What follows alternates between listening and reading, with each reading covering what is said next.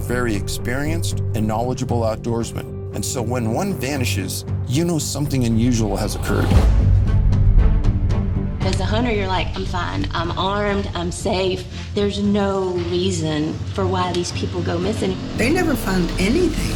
Not the walkie talkie, not his gun, nothing. Obviously, an animal didn't get to because there'd be a big scatter. Bees to find. The FBI doesn't investigate missing adults. So then why would the FBI arrive on Tom Messick's case? When you see hundreds of victims scattered throughout our national forests and national parks, you have to question the reality of it. So he could have made fire. He had a gun, he could have signaled help. What happened to him? I like to know, but I don't think we ever will. Whatever it is, it's big. And we started recording them. Frequencies go way above and way below the abilities of humans. I look and I'm thinking, what is this thing in the trees? It went from like tree to tree and then it just it disappeared. Is it possible for an 82 year old man to simply vanish while sitting alone in the woods? Can a man with severe hypothermia hike six miles through snow with no shoes? This is one of those recurring phenomena. It's going to happen again. It's just a matter of time. None of it makes any sense. Bonjour, c'est Lionel Camille. Je suis ravi de vous retrouver aujourd'hui pour une émission spéciale. Euh, je souhaite vous parler d'un documentaire exceptionnel que vous devez absolument voir si vous en avez la possibilité. Ce documentaire, il s'appelle Missing 411 The Hunted. Je vais vous expliquer de quoi il retourne dans quelques instants. Je suis ravi aussi, très heureux de, de pouvoir parler d'une personne euh, qui est quasiment inconnue en France, David Paulides, donc une personne pour qui euh, j'ai un respect énorme, euh, une admiration sans borne. C'est l'un de mes maîtres, voilà, je dois le dire. Et voilà, donc euh, pour moi, c'est l'occasion de parler de cette personne importante dans le milieu des disparitions aux États-Unis, mais aussi dans, dans le monde entier. C'est l'un des meilleurs spécialistes au monde. Pour moi aussi, c'est l'occasion justement de parler de son travail, de Missing 411, du phénomène Missing 411. Dans cette vidéo, euh, je vais parler de beaucoup de choses. Hein. Je vais parler avant tout du documentaire, bien entendu. Il y aura une partie euh, sans spoiler, une partie avec spoiler, et je vais aussi en profiter pour parler du phénomène Missing 411, vous expliquer ce que c'est, et puis je vous parlerai aussi de, de ma relation avec David Paulides. Voilà, bref, plein de choses à vous raconter dans cette émission, mais ne traînons pas, commençons par parler du documentaire. Euh, je vais d'abord vous expliquer à peu près de quoi il s'agit, de quoi il retourne. Mais si vous ne voulez rien savoir sur le documentaire avant de le voir, je vous invite à arrêter cette vidéo et à aller louer ou acheter ce documentaire, Missing 411 The Hunted. Vous trouverez les liens dans la description de... de... Alors, de quoi parle Missing 411 The Hunted Eh bien, dans ce documentaire, c'est un documentaire, attention, ça n'est pas euh, de la fiction, hein, ce sont des histoires vraies, c'est un reportage, en fait, qui dure 1h37, et donc il est question de disparition mystérieuse de chasseurs en Amérique du Nord, et donc ce documentaire se base sur le travail euh, de David Paulides, qui présente en fait des affaires comme ça, euh, et qui se base sur, sur son travail Missing 411. Voilà. Mais avant toute chose, il faut que je vous présente qui est David Paulides. David Paulides, en fait, c'est un ancien policier et au départ, il a commencé à s'intéresser au sujet du Bigfoot. Il a pas mal enquêté euh, sur euh, ce sujet euh, dans les réserves indiennes. Et un jour, il raconte qu'il était dans un parc national et plusieurs park rangers sont venus le voir. Les park rangers, ce sont des, des fonctionnaires, des employés, en fait, euh, dans les parcs nationaux. Ils étaient pas en service, ils sont venus le voir et en fait, ils lui ont confié que qu'il y avait des disparitions bizarres euh, dans les parcs nationaux, dans les espaces naturels américains, et qu'il euh, fallait qu'il s'intéresse au sujet. À partir de là, bah, Paul Ides, il a commencé à, à se renseigner et il s'est rendu compte qu'en fait, le National Park Service, c'est-à-dire l'agence gouvernementale qui gère tous les parcs nationaux, ne tenait pas de liste officielle des personnes disparues. En clair, on ne savait pas exactement combien de personnes s'étaient volatilisées. Donc là, il a commencé à faire un travail énorme de recensement et il a comptabilisé plus de 1200 cas de disparition mystérieuse aux États-Unis et au Canada. En fait, Paulides, il fait un travail de profilage. Vraiment, il recense tous les cas. Euh, il fait vraiment un travail énorme à ce sujet-là. Et il a découvert un certain nombre de points communs entre entre ces disparitions. Euh, pour lui, euh, ces disparitions pourraient être causées par par un phénomène inconnu qu'il a appelé Missing 411. Euh, il attribue en fait euh, ces disparitions à, à des causes mystérieuses et inconnues parce que disons-le, il n'est pas fermé au paranormal. Donc je reparlerai de Missing 411 plus tard dans la vidéo. Là, pour l'instant, on va parler du documentaire. Donc là, comme je vous disais, donc Paul c'est un auteur, c'est un auteur, il a écrit pas mal de livres sur le sujet, donc Missing 411, et il est fondateur du Canam Missing Project. C'est un, organisme qui euh, étudie les disparitions irrésolues en Amérique du Nord. Donc euh, David, euh, il a débuté en écrivant des livres, mais par la suite, il s'est tourné aussi vers le cinéma, enfin il a produit des documentaires. Donc il avait sorti un premier documentaire en 2016, et là, il en a sorti un nouveau en 2019 qui s'appelle Missing 411 The Hunted. Alors, précision importante, je n'ai jamais acheté ou lu euh, les livres de David Paulides parce que voilà, euh, j'écris un peu sur le même sujet, donc c'est très délicat c'est délicat pour moi de parler de ses livres, mais bon, c'est quelqu'un d'incontournable. Quand vous vous intéressez aux disparitions aux États-Unis, euh, vous savez forcément qui est David Paulides. C'est une référence. Euh, donc moi, je ne peux pas parler de ses livres. Euh, par contre, je peux parler de ses films. Je peux parler de ses films. Donc pour moi, c'est l'occasion de vous faire découvrir David Paulides, donc quelqu'un dont le travail mérite d'être salué, et c'est aussi l'occasion de parler du phénomène Missing 411. On en reparlera un peu plus tard dans l'émission. Mais tout d'abord, parlons du documentaire Missing 411, The Hunted. Donc là, je vais vous présenter euh, ce documentaire sans spoiler. Je vais vous dire euh, de quoi il retourne. Donc c'est un documentaire qui a été réalisé par Michael de Grazier. Donc dans ce documentaire, on suit David Paulides, euh, qui va enquêter sur des disparitions de chasseurs un peu partout aux États-Unis. Donc on, le suit, on voyage à travers euh, à travers les USA et on le voit qui va interroger les témoins, les policiers qui ont enquêté sur les affaires, les proches des disparus. Et autant vous dire que c'est vraiment une réussite, c'est passionnant, c'est captivant de bout en bout. je dois dire que ce, documentaire est parfait. C'est l'un des meilleurs documentaires que j'ai jamais vu non seulement sur les disparitions, mais aussi euh, euh, c'est sans doute dans mon top 5 des meilleurs documentaires jamais faits. Euh, c'est un documentaire qui est très très bien fait, aussi bien sur le fond que sur la forme. Donc, le sujet est passionnant, vous l'avez compris, et il est très très bien fait. C'est-à-dire que les images sont sublimes, la photo est superbe, on voit des, paysages comme ça, des grands espaces américains. La musique aussi est vraiment euh, est vraiment très très bien. Euh, il y a du suspense hein, dans ce dans ce documentaire. Hein. Il y a du suspense. Hein. c'est vraiment euh, c'est vraiment fascinant. Et il y a des petites infographies de temps en temps aussi, donc c'est très très clair. En plus, il y a des passages où ils ont recréé justement les affaires de disparition avec des acteurs. Donc c'est vraiment, vraiment, c'est c'est vraiment euh, une réussite totale. Euh, moi, je me suis régalé, vraiment régalé, même si je connais bien le sujet, évidemment. Je me suis régalé. La seule petite réserve, c'est voilà, c'est que apparemment le documentaire n'est pas disponible euh, en français.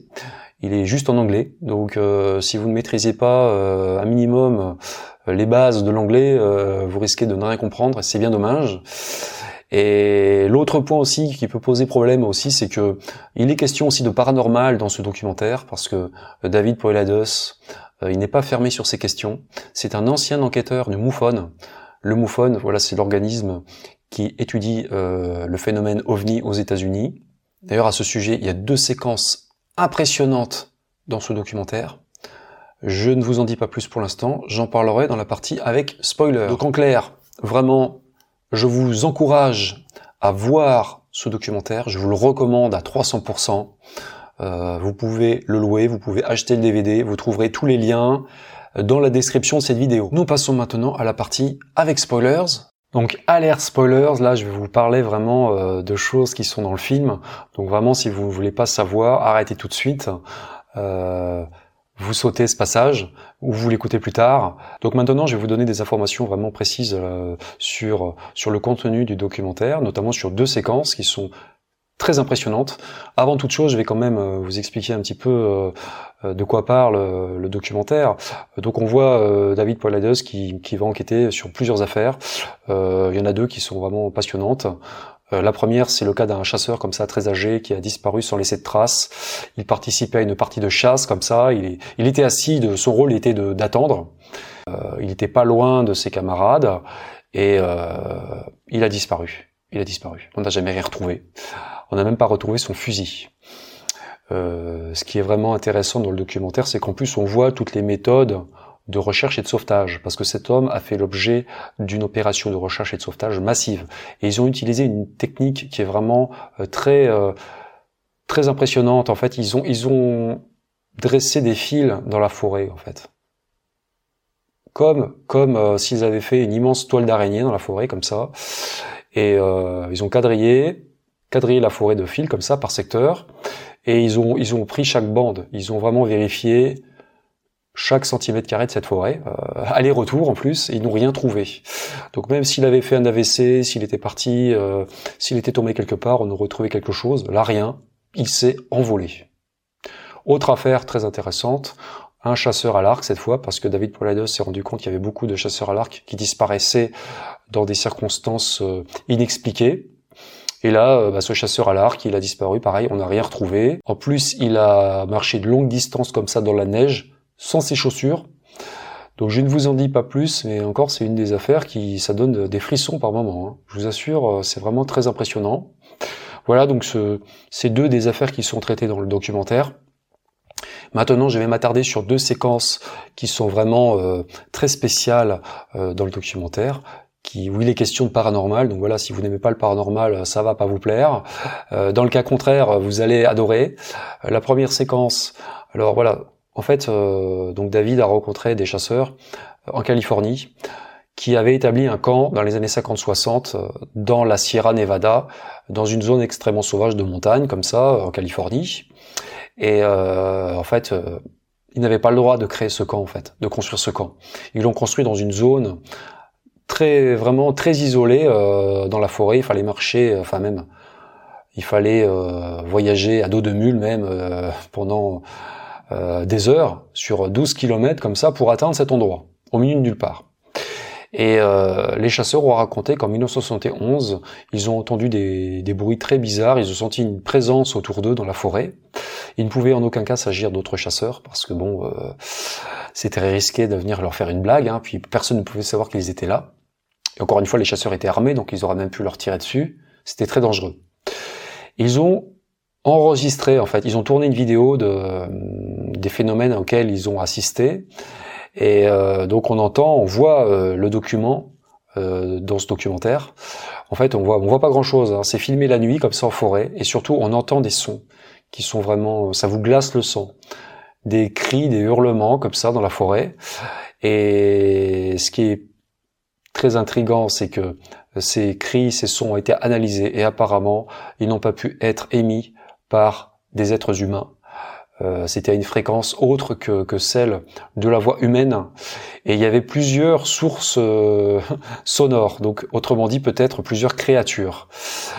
Donc euh, même si ça n'est pas dit ouvertement dans le documentaire, ça ressemble énormément à ce qu'on appelle des vocalisations de Bigfoot ou de Sasquatch.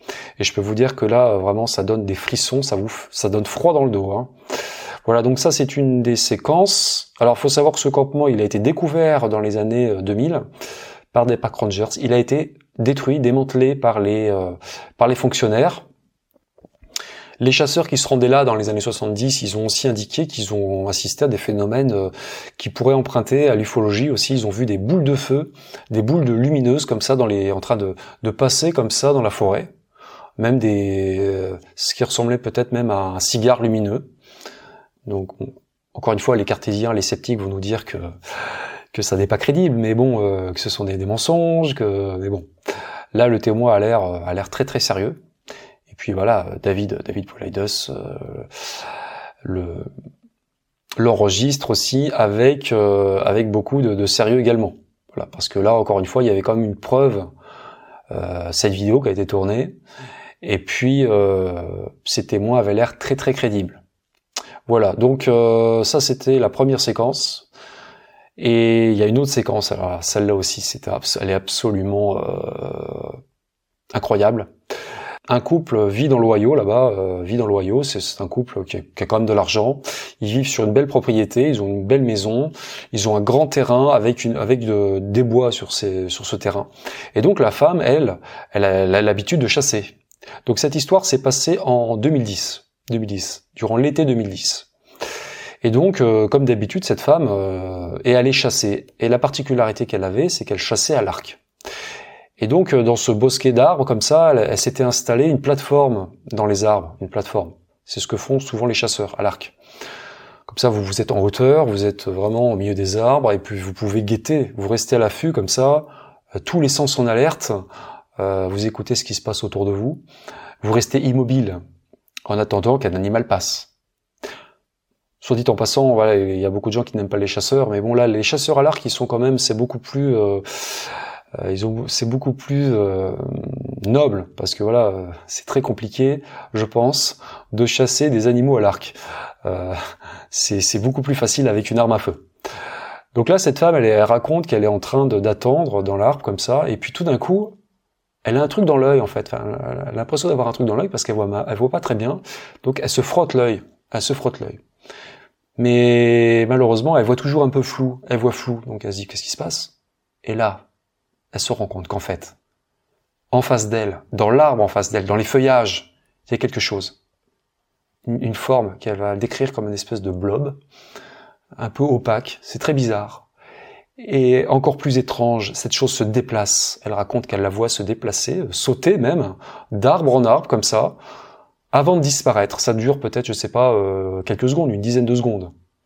Elle a quand même le réflexe de sortir son BlackBerry, elle prend une photo, elle est complètement figée, elle est complètement euh, désarçonnée vis-à-vis de ce qu'elle est en train de voir. Elle, elle comprend pas ce qu'elle voit. Là où c'est très intéressant, là où c'est passionnant, c'est que cette chose, qui était un peu comme euh, comme une forme camouflée comme ça dans dans, le, dans les feuillages, ça ressemble exactement à la créature du film Predator. Exactement la même chose. Donc là, elle est complètement euh, choquée. Elle est choquée, donc euh, elle en reste là. Elle décide de retourner à sa maison, sur la propriété. Elle retrouve son mari. Et cet homme, donc son mari, c'est pas n'importe qui. Hein. C'est quelqu'un de renommé aux États-Unis. C'est un scientifique. Il est physicien en optique. Donc c'est vraiment un type qui a un niveau intellectuel très élevé. Il est un peu âgé, mais bon. Et donc là, en fait, au moment où elle revient à la maison, son mari, là, il est en train de lire un email. Il vient de recevoir un email de leur neveu. Et leur neveu le, en train de leur raconter qu'il était en train de s'entraîner près d'un terrain de football dans la ville d'à côté, c'est une petite ville moyenne des États-Unis, de l'Ohio, à quelques kilomètres de chez eux. Il était en train de s'entraîner, ils ont vu avec d'autres personnes, euh, ses copains, un objet euh, lumineux dans le ciel, vraiment une lumière, euh, autrement dit, ce qu'on appellerait communément un ovni. Donc il dit ça à sa femme, bah tiens, c'est bizarre, il m'envoie ce message. Et là, sa femme, bah, bah, elle, dit, moi aussi, j'ai vu quelque chose de bizarre tout à l'heure, en forêt. Et donc là, elle lui explique ce qui s'est passé, ce qu'elle a vu. Donc son mari lui dit, laisse-moi ton appareil photo, il commence à regarder la photo. Donc là, sur la photo, on voit pas grand-chose malheureusement, euh, c'est comme si elle était un peu loupée. Euh, on voit comme des traits de lumière, elle est, floue, enfin, elle est, pas très nette, on voit, on voit rien vraiment de, de, de, notoire. Mais euh, il y a quand même quelque chose de très étrange, c'est que le gars s'est rendu compte qu'en fait, l'appareil BlackBerry a pris cette photo dans un format euh, qui n'existe pas sur cet appareil. C'est comme si l'appareil avait dysfonctionné. Donc tout ça c'est expliqué dans le documentaire, on voit la photo aussi. Hein. Et voilà, c'est très bizarre, c'est comme s'il avait bugué l'appareil.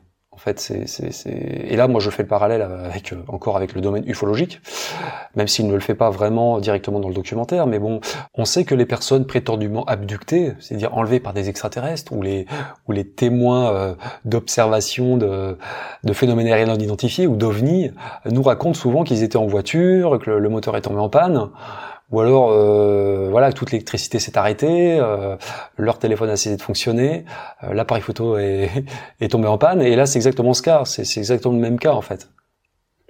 Le BlackBerry de cette femme a apparemment dysfonctionné quand elle a voulu prendre en photo ce phénomène inconnu. Est-ce qu'elle a rencontré une forme de vie inconnue qui n'était peut-être pas terrestre, parce que c'est ça, dans le documentaire, ils font clairement le lien peut-être possible entre, entre cette observation dans la forêt et puis euh, l'observation d'OVNI par le neveu. Donc voilà, ce sont deux séquences fortes euh, du documentaire euh, qui sont vraiment, ça fait partie des meilleurs passages du film. Mais il y en a d'autres. Je ne vais pas vous en dire plus, bien entendu. Donc maintenant, c'est l'occasion pour moi de parler de Missing for One One. en fait, voilà, ça faisait un moment que je voulais en parler, mais c'était délicat parce que, comme je vous ai dit dans l'introduction, c'était difficile pour moi de parler des livres de David Paulides parce que voilà, je ne les ai pas lus, j'ai toujours refusé de les lire, je me suis interdit de les lire, pour faire mes recherches euh, aussi par moi-même euh, parce que j'écris un peu aussi sur le même sujet par moment. Donc euh, mais bon, je connais un peu le travail de David Paulides, c'est normal, je veux dire quand on s'intéresse aux disparitions aux États-Unis, il est incontournable. Euh, il a étudié plus de 1200 cas, donc forcément, si vous vous intéressez à un cas, il a forcément déjà vu avant. Euh, il faut savoir que les, disparitions mystérieuses n'appartiennent à personne. Hein. Euh, ce sont des faits divers. Mais Missing 411, ça appartient à David Paulides. Donc euh, moi, je dois être franc, j'ai découvert quelques affaires grâce à lui, notamment de Nice Martin, Charles Macular. Je me suis affranchi de lui depuis bien longtemps pour faire mes propres recherches. Et je ne voulais pas parler de Missing 411 jusqu'à maintenant non plus en France, parce que je ne voulais pas qu'il ait le sentiment que j'essaie de, m'accaparer, de récupérer Missing 411. Ça ne m'appartient pas. C'est vraiment son œuvre. Et là, euh, en fait, j'ai une occasion quand même euh, rêvée de pouvoir enfin parler de Missing 411. C'est par le biais de ce documentaire que j'ai vu. Je ne peux pas parler de ses livres, je ne sais pas ce qu'il y a à l'intérieur. Par contre, je peux parler de son documentaire. Là, pour moi, c'est l'occasion de pouvoir vous parler du phénomène Missing 411, si vous ne savez pas ce que c'est, enfin du moins ce que j'en ai compris, voilà. Et plus tard, vers la fin, je vous parlerai de ma relation avec David Paulides, mais bon, pour l'instant, euh, je vais vous présenter ce qu'est Missing 411, voilà, en simplifiant. J'espère ne pas trahir euh, la pensée de David. Euh, je pense avoir à peu près cerné de quoi il s'agit. Euh, donc comme je vous disais, donc euh, David Paulides, il a fait un énorme travail de recensement et de profilage euh, de personnes disparues aux États-Unis. Alors il faut le dire que en fait, euh, il ne s'intéresse pas à toutes les disparitions. Hein. Dès que les personnes ont possiblement disparu à cause d'un accident, d'un crime ou à cause d'un animal sauvage, il les écarte. Et bon, il a quand même euh, documenté plus de 1200 cas, il a recensé plus de 1200 cas de disparition inexpliqués, et il s'est rendu compte en fait que, en étudiant toutes ces affaires, qu'il y avait des points communs entre pas mal de ces affaires, et à partir de là, il a établi une liste de critères euh, que je vais vous présenter maintenant, une liste de critères en fait qui, qui forment euh, ce qu'il appelle le phénomène Missing 411, voilà. Donc, premier critère, la séparation. Il s'est rendu compte que que lorsque des personnes disparaissent, souvent elles ont été séparées euh, des autres personnes. Lorsqu'elles étaient en groupe, elles peuvent décider de, se séparer, soit volontairement, soit involontairement. Ça, ça revient souvent. Exemple très classique, euh, voilà, la personne décide de partir, euh, partir en reconnaissance, voilà, et puis voilà, donc et, on, et ses camarades ne la retrouvent pas lorsqu'ils arrivent à l'endroit où elles étaient supposées les attendre, par exemple. Donc ça, c'était le premier critère. Deuxième critère, le moment de la séparation. David s'est rendu compte que beaucoup des disparitions avaient lieu euh, en milieu d'après-midi apparemment, ou en début de soirée. Critère suivant, l'eau. Donc David s'est rendu compte que beaucoup de personnes disparaissaient près d'endroits où il y a de l'eau, c'est-à-dire euh, des rivières, des lacs, des étangs. Ça revient très souvent. Critère suivant, événements météorologiques il s'est rendu compte aussi que souvent, euh, dans des affaires de disparition, le temps changeait dans les heures, voire les jours qui suivent les disparitions. Il laissera entendre que ces changements climatiques ne seraient pas le fruit du hasard, que ça pourrait être peut-être provoqué par quelque chose, quoi, il le dit pas clairement, mais bon, il a remarqué en tout cas ces faits, parce qu'il se base avant tout sur les faits, Critère suivant, le handicap ou la maladie. Euh, il s'est rendu compte qu'en fait que beaucoup de personnes disparues avaient des handicaps ou alors euh, étaient atteintes d'une maladie euh, mais qui n'était pas forcément visible. Alors attention, il écarte tout ce qui est Alzheimer pour les personnes âgées par exemple, il écarte. il faut comprendre par maladie, par exemple, enfin maladie, je sais pas si le terme est bien choisi, mais bon, un retard mental, par exemple, ou alors l'autisme, vous voyez, une différence en tout cas, une différence, même si c'est pas forcément une maladie. Et euh, ça peut être aussi des, handicaps, un problème d'audition par exemple, ou une difficulté quelconque. Voilà. En tout cas, il s'est rendu compte que ça revenait souvent. Critère suivant, les chiens pisteurs inefficaces. Là, ça revient très très souvent, encore une fois, lorsque des personnes disparaissent. Euh, ben, souvent, les chiens qui sont amenés sur place par euh, les forces de l'ordre ou les secours sont inefficaces. Les chiens n'arrivent pas à trouver l'odeur des personnes disparues. Ou alors ils les trouvent, mais euh, ils les perdent subitement, sans vraiment euh, d'explication. Donc ça, ça revient souvent, très très souvent selon lui. Critère suivant, les personnes disparues, lorsqu'elles sont retrouvées décédées souvent, elles sont souvent récupérées dans des zones qui avaient déjà été fouillées auparavant. Donc ça, euh, ça revient aussi souvent. Il avait raconté une fois dans une interview que dans une affaire comme ça, euh, on avait cherché un, enfant.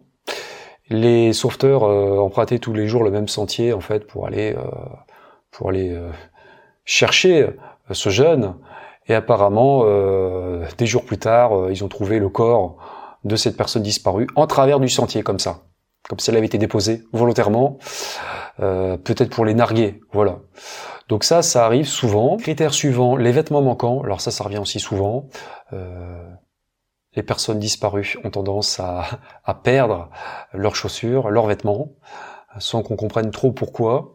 Alors certains sceptiques, certains cartésiens nous expliquent que, euh, c'est normal en fait, parce que par exemple l'hiver, euh, il y a le phénomène euh, de déshabillage paradoxal.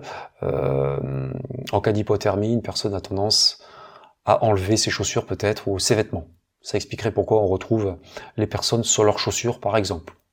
Critère suivant, lorsqu'on retrouve les personnes décédées, souvent, lorsqu'il y a une autopsie, euh, la cause de la mort reste inconnue. Les légistes n'arrivent pas à déterminer la cause précise de la mort. Ça revient souvent, ça aussi, comme le dernier critère. Alors le dernier critère, celui-là, c'est un critère plutôt géographique. David s'est rendu compte que euh, il y avait euh, des disparitions vraiment concentrées dans certaines zones. Donc il appelait des clusters. Euh, vous savez ce qu'est un cluster aussi maintenant depuis le Covid? Voilà des zones où il y a plus de, de cas qu'ailleurs. Et donc là, effectivement, euh, il y a des, pas mal de zones aux États-Unis où il y a plus de disparitions qu'ailleurs. Et pour euh, David, le plus gros cluster aux, États-Unis et peut-être même au monde, c'est le parc national de Yosemite. Là, il a, il a relevé un nombre très élevé de disparitions inexpliquées. Voilà, donc vous voyez, en fait, tous ces critères euh, ce sont la base euh, du phénomène Missing 411, c'est-à-dire que euh, donc pour David Polides, il y a beaucoup de, cas de personnes disparues qui, répondent à ces critères. Peut-être pas à tous, mais un certain, à plusieurs d'entre eux. Et donc, toutes ces disparitions ne seraient pas normales, elles seraient causées par, par des, des causes mystérieuses, inconnues. Et c'est ça qui forme en fait le phénomène Missing 411. David Polados, il a, il dit souvent qu'il se base sur les faits et il a pour particularité de jamais avancer euh, d'explication. Il ne l'a pas tout simplement. Il dit qu'il connaît pas la cause, mais il n'est pas fermé sur les questions euh, euh, du surnaturel, de l'ufologie. Ça a été un enquêteur du MUFON hein, pendant longtemps et du sur le Bigfoot aussi. Et c'est vrai que ce phénomène Missing 411, du coup, bah, ça agite beaucoup les, imaginations. Euh, beaucoup de personnes ont leur propre théorie. Alors certains nous disent que ce sont les extraterrestres, d'autres les Bigfoot, euh, d'autres euh, on ne sait quelle raison, je sais pas, les sectes sataniques, ce que vous voulez. Jusqu'à présent, personne n'a trouvé la solution. Bon, il faut quand même, pour être, pour être, j'essaie toujours de faire preuve d'honnêteté intellectuelle, il faut dire aussi que il y a quand même des sceptiques là-bas aussi, hein. il y a des personnes cartésiennes, des personnes sceptiques, comme en France, qui remettent un peu en cause aussi le phénomène mystique 411. Ils nous disent que, euh, que finalement tout peut s'expliquer euh, de manière rationnelle. Je vais prendre quelques exemples. Euh, les disparitions près d'endroits où il y a de l'eau, bah, ça peut s'expliquer aussi de manière un peu rationnelle. les gens tombent dans les rivières et peuvent être emportés. En tout cas, ce sont les, les explications qui sont avancées par les sceptiques. Euh, ou je sais pas, moi, les événements météorologiques. Euh, on pourrait dire qu'il ne s'agit que de simples hasards, coïncidences. C'est vrai qu'en montagne, le temps change très vite. Bref, c'est vrai qu'on peut trouver à chaque fois euh, des explications euh, cartésiennes. Euh, est-ce que Missing 411 ne serait pas qu'une simple vue de l'esprit? Voilà. Est-ce que ça serait pas une construction un peu intellectuelle?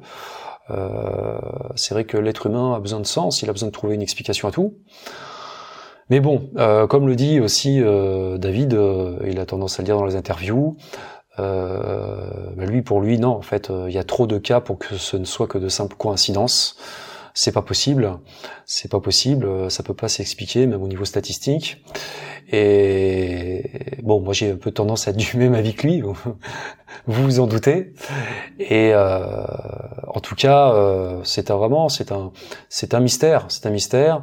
Et encore une fois, Missing 411, ça appartient à David Paulides et c'est vraiment passionnant euh, de réfléchir là-dessus. Après, moi, ça ne m'appartient pas. Je, je parle de ce phénomène aujourd'hui dans cette vidéo. J'en ai l'occasion, mais bon, j'ai pas l'intention forcément d'en reparler dans d'autres vidéos. Enfin, on verra, suivant, suivant ses retours. Mais bon. Moi, j'ai quand même quelques idées sur Missing 411. D'ailleurs, je vous en présenterai une tout à l'heure. Mais avant tout, je vais vous parler de ma relation avec euh, David Paulides. Certains d'entre vous doivent se poser la question est-ce que est-ce qu'on est en contact? Est-ce que est-ce que est-ce qu'il sait ce que je fais en France? Eh bien, je vais vous répondre de manière très claire. David Paulides sait ce que je fais en France pour la simple et bonne raison que je l'ai informé personnellement. Je lui ai écrit à plusieurs reprises et euh, je n'ai pas eu de réponse à l'heure actuelle. Pour plusieurs raisons, j'imagine. Euh, d'abord, il doit être très sollicité, il doit recevoir une quantité impressionnante de messages. Il peut pas forcément répondre à tout le monde, ça c'est sûr. Euh, il doit aussi penser que c'est pas prioritaire, et je peux le comprendre, il est très occupé. Hein. Euh, il travaille sur ses bouquins, sur ses documentaires maintenant. Euh, et puis voilà, je suis en France, je, suis français, donc voilà, c'est pas sa priorité. Je ne vais pas vous donner le contenu de mes messages. En tout cas, euh, bah, je lui dit ce que je vous ai déjà dit, hein, que, que pour moi c'était quelqu'un que j'admirais énormément, euh, que, j'avais un immense respect pour lui, que, que c'était le meilleur de toute façon, euh, que j'étais prêt à le faire connaître en France, et que, euh, que j'étais prêt à faire ce que je suis en train de faire maintenant d'ailleurs. Euh, mais bon, c'est vrai que David Paulides c'est quelqu'un d'assez méfiant quand même il a raison, d'ailleurs, il a raison. Moi aussi, j'apprends à le devenir un peu plus maintenant. Et euh, voilà. Bon, je reparlerai tout à l'heure de lui un peu un peu plus tard. Je vais maintenant vous donner l'idée que j'ai eue au sujet de Missing for What One, parce que je lui ai envoyé des idées aussi. Voilà. Puis je lui ai dit aussi que j'étais prêt à lui communiquer des informations sur mes recherches, sur les affaires euh, sur lesquelles euh, j'ai travaillé, en France ou ailleurs. Et donc, je lui ai soumis une, plusieurs idées sur le phénomène Missing for One Et cette idée, je vais vous la présenter maintenant en exclusivité. Il faut d'abord que je vous explique en fait que David Paulides s'est rendu compte que euh, beaucoup de personnes disparues aux États-Unis, d'Américains, avaient des origines allemandes. Et aussi, bah, il y a aussi des Allemands qui avaient disparu, notamment. Mais des Américains aussi, avec des origines allemandes, avec des noms allemands. Et donc il a noté ce point, il a noté ce point. Et euh, bien sûr, il n'a pas l'explication. Et moi, j'ai trouvé peut-être une, une piste d'explication possible. C'est que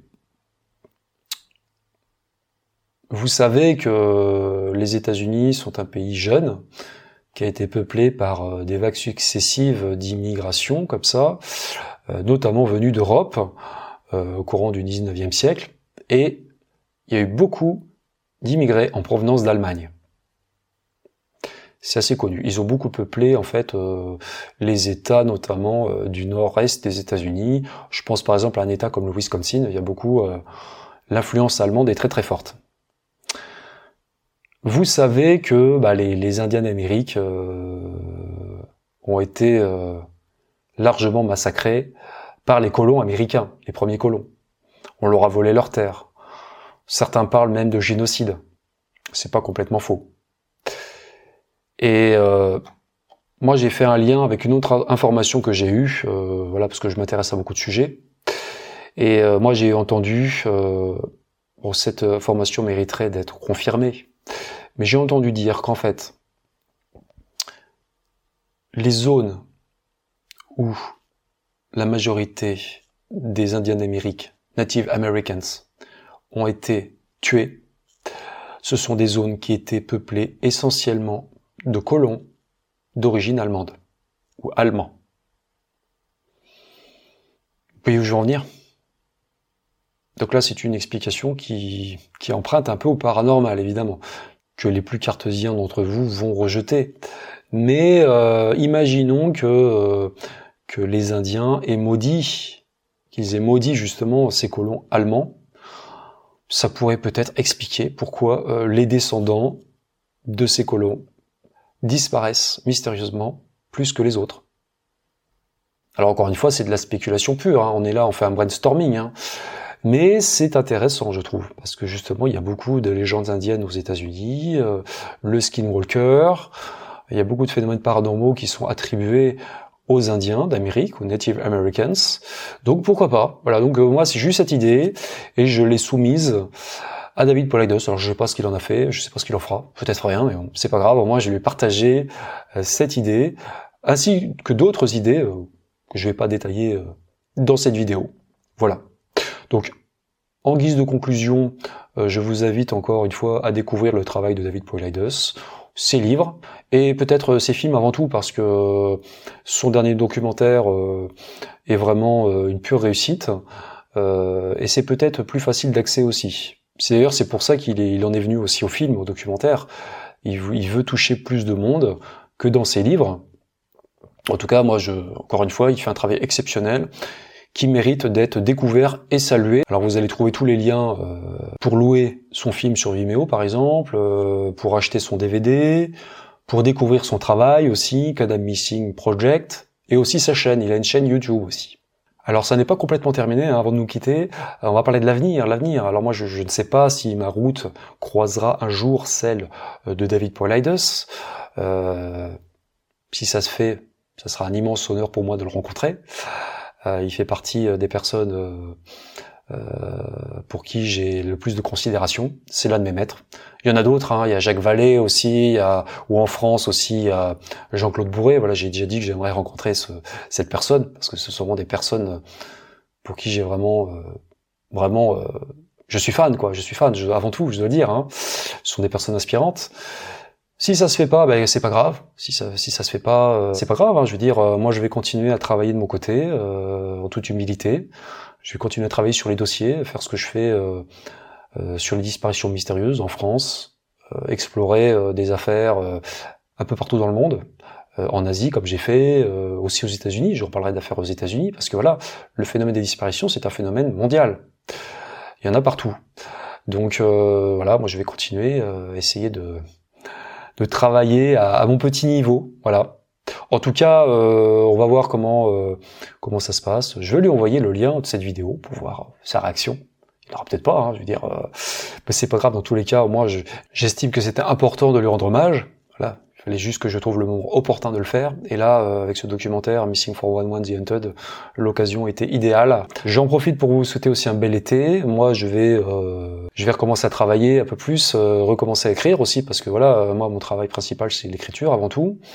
Et puis, je vais aller enquêter sur le terrain aussi. Je vais aller faire un partir, faire un périple en France. Je vais essayer d'enquêter sur des affaires. mais bon, vous inquiétez pas. On... De toute façon, on reste en contact. On se retrouvera euh, dans les prochains mois quand même. Euh, moi en août, c'est sûr, parce qu'en août je vais partir. Je vais partir. Euh, je vais partir en vadrouille. Donc je peux pas faire. Je peux pas tout faire en même temps. Donc voilà, je vous remercie encore une fois. Merci pour votre fidélité. Merci pour votre soutien. prenez soin de vous et je vous dis à bientôt. Peace.